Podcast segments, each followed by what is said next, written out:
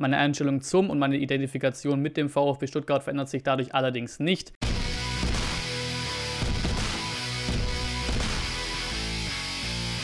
119 zum Nachbericht zum 1 zu 3 gegen Bayern 04 Leverkusen. Wir gehen die Highlights durch. Zweite Minute Andrich 0 zu 1, 19. Schick 0 zu 2, 32. Andrich nochmal, aber diesmal rote Karte nach VAR, 38. Manga mit dem Anschlusstreffer 1 zu 2 und der 70. Würz der Schlusspunkt 1 zu 3. Der Startelf-Tipp war eine 9 von 11, da doch Mangala und Kolibali habe ich bei dir auch irgendwo genannt gehabt, noch im Vorbericht, aber halt nicht reingesetzt, ähm, gespielt haben, statt eben Klimovic und Idavi bei mir in meinem Startelf-Tipp ja, vielleicht ein bisschen überraschend, aber taktisch schon so gesehen völlig okay, völlig nachvollziehbar. Ähm, Rückkehr von Kommando Cannstatt ähm, war am Start. Wir haben auch in der Cannstatt Kurve, habe es ja auch im Vlog gezeigt, den gerne mal abchecken. Ähm, Plättchen bekommen, also sind wieder zurück, die Kollegen da unten, auch wieder in den richtigen Stehplätzen jetzt, ne, seit dem Leverkusen-Spiel. Ähm, und ja, bei uns setzt sich schön diese Grätze fest so schnell wie möglich sich ein Gegentor zu fangen. Das hatten wir schon oft in der Vergangenheit. Das feiert gerade irgendwie wieder sein Comeback. Ähm, oder auch nach Anpfiff der zweiten Halbzeit war es öfter auch schon direkt, direkt drauf, die Gegentore zu kassieren. Ähm, auf rechts attackiert dann Massimo absolut überhaupt nicht. Davor für, glaube Endo den Ball recht leichtsinnig. Ähm, und dann, ja, geile Flanke vom Leverkusener. André steht richtig, ähm, hat auch recht viel Freiraum da, nickt zum 0 zu 1 ein. Und das nach zwei Minuten, also noch schneller hinten gelegen als noch im letzten Heimspiel gegen Freiburg. Das 0 zu 2 folgt dann in der 19 Minute. Hier haben sie sich 10 Minuten länger Zeit gelassen als die Freiburger. Äh, Kempf geht dann auch wieder halblebig zum Ball, wird dann von Würz dupiert, legt, auch auf, legt ab auf Schick ja, 0 zu 2. Ähm, dann die Szene, die uns wieder, ja, wenigstens irgendwie zurück ins Spiel holt zunächst, äh, weil sonst hätte es, glaube ich, noch, noch böser enden können. Ähm, zuerst gibt es Gelb für Andrea, dann nach der VAR-Ansicht wird die rote Karte ganz, ganz glasklar. Ähm, Im Stadion aus der Distanz, wo ich saß, hat man es auch nicht richtig direkt gesehen, aber brutales Foul von Andrich ist da in der Sicht von Fouls auch ein Wiederholungstäter. Ähm, ja, halb hoch mit Stollen voraus ins Knie von Kulibali. Also wie es auch schon oft gelesen wurde, stimmt ja auch so. Zum Glück hatte der keinen festen Stand auf dem Boden, sonst wäre das der nächste gewesen mit einer Langzeitverletzung. Ganz übles Ding. Andrich jetzt für drei Spiele Sperre bekommen. Ähm, ja, ist okay, hätte vielleicht vier Spiele geben können, aber kann uns am Ende des Tages auch mehr oder minder Wurst sein. Damit hieß es für uns 60 Minuten Überzahl und auch sechs Minuten nach der roten Karte kommen wir zurück ins Spiel. Freistoß Marmouche, Mafupan mit einem starken Kopfball, auch eine starke Parade von Radetzky äh, am Pfosten und dann staubt Mangala eben da am Pfosten ab. 1 zu 2 vor der Halbzeit ein bisschen überlegen gewesen, aber halt auch wieder recht ertraglos. Ähm, dann eben genau die gleiche Hoffnung gesetzt in der Halbzeitpause, in die zweite Halbzeit reingehofft, ähm, dass da jetzt was gehen muss. Gerade eine Überzahl, da ist so eine 51. direkt den Kopfball von Marmouche.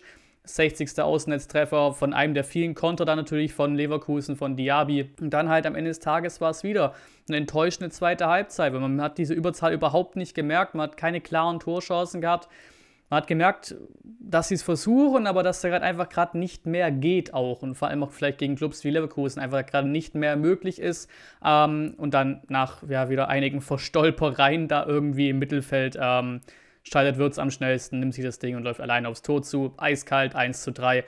Und auch wieder, wie bei jedem der drei Gegentore, auch wieder in der Entstehung absolut individuelle Fehler am Start. Ich meine, Zeit wäre auch nach der 70. Minute noch gewesen, also nach dem 1 zu 3, weil Leverkusen in der zweiten Halbzeit wirklich bei jeder Möglichkeit irgendwie auf Zeit gespielt hat. Gerade Radetzky öfter bei Abstößen, ähm, aber auch am Ende die sechs Minuten Nachspielzeit haben nichts gebracht. Man verliert verdient und auch irgendwo ja auch erwartet, irgendwo mit 1 zu 3.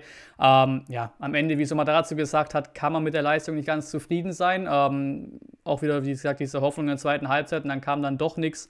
Ähm, trotzdem, wie gesagt, ist ja auch Leverkusen und keine Laufkundschaft. Trotzdem schade, wie gesagt, Überzahl. Dazu hatten sie auch noch ein bisschen Euroleague in den Knochen. Ist schade. Ähm, genauso schade finde ich es dann als Fan, dass am Ende beim typischen Gang vor die Kurve von der Mannschaft quasi nur noch die Hälfte der Mannschaft da war. Also es, die halbe Mannschaft ist irgendwie schon in die Kabine gegangen. Das finde ich als Fan natürlich nicht wirklich cool. Ähm, und auch Dinos, habe ich erst in Fernsehbildern gesehen, ist tatsächlich weinend in die Kabine gegangen. Die Tabelle wird für uns so natürlich jetzt wieder ein bisschen ungemütlicher. Ne? Platz 14, 9 zu 12 Tore ist auch schon auffällig. Ähm, Aufsteiger Fürth ist eben auf 18 mit einem Punkt. Nächster Gegner, Aufsteiger Bochum, ist auf Platz 17 mit drei Punkten.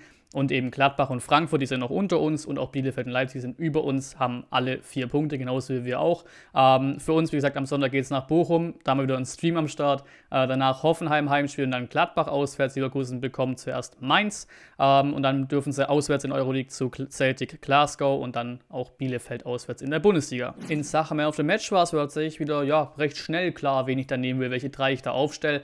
Dann natürlich wieder Voting im Community-Tab und eure eigene Meinung ab in die Kommentare damit.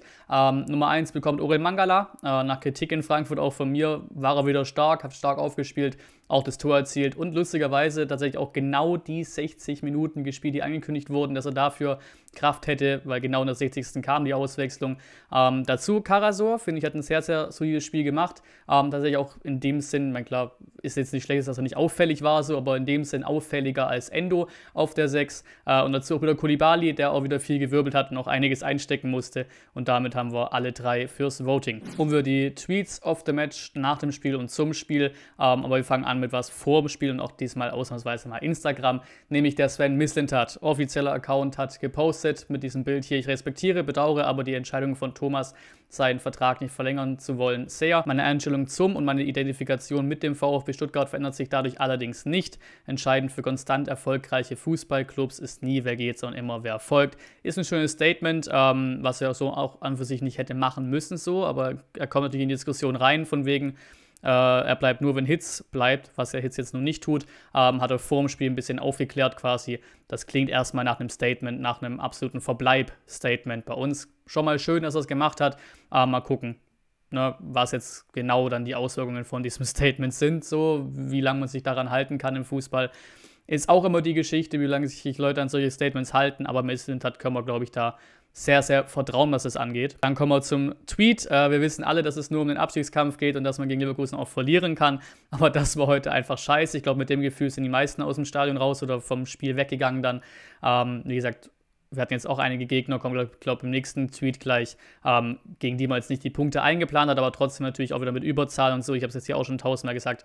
Ist einfach irgendwo schade und irgendwo auch ein bisschen enttäuschend. Dann kommen wir eben genau zu diesem Tweet hier. Vier Punkte nach fünf Spielen bei Gegnern wie Leverkusen, Rattenball und Frankfurt ist akzeptabel.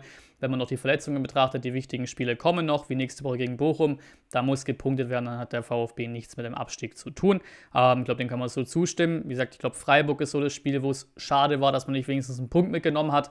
Aber sonst allzu viel mehr Punkte hätte man, glaube ich, auch nicht irgendwie verlangen können oder irgendwie fordern können, äh, realistischerweise gegen die Clubs, die wir bisher hatten.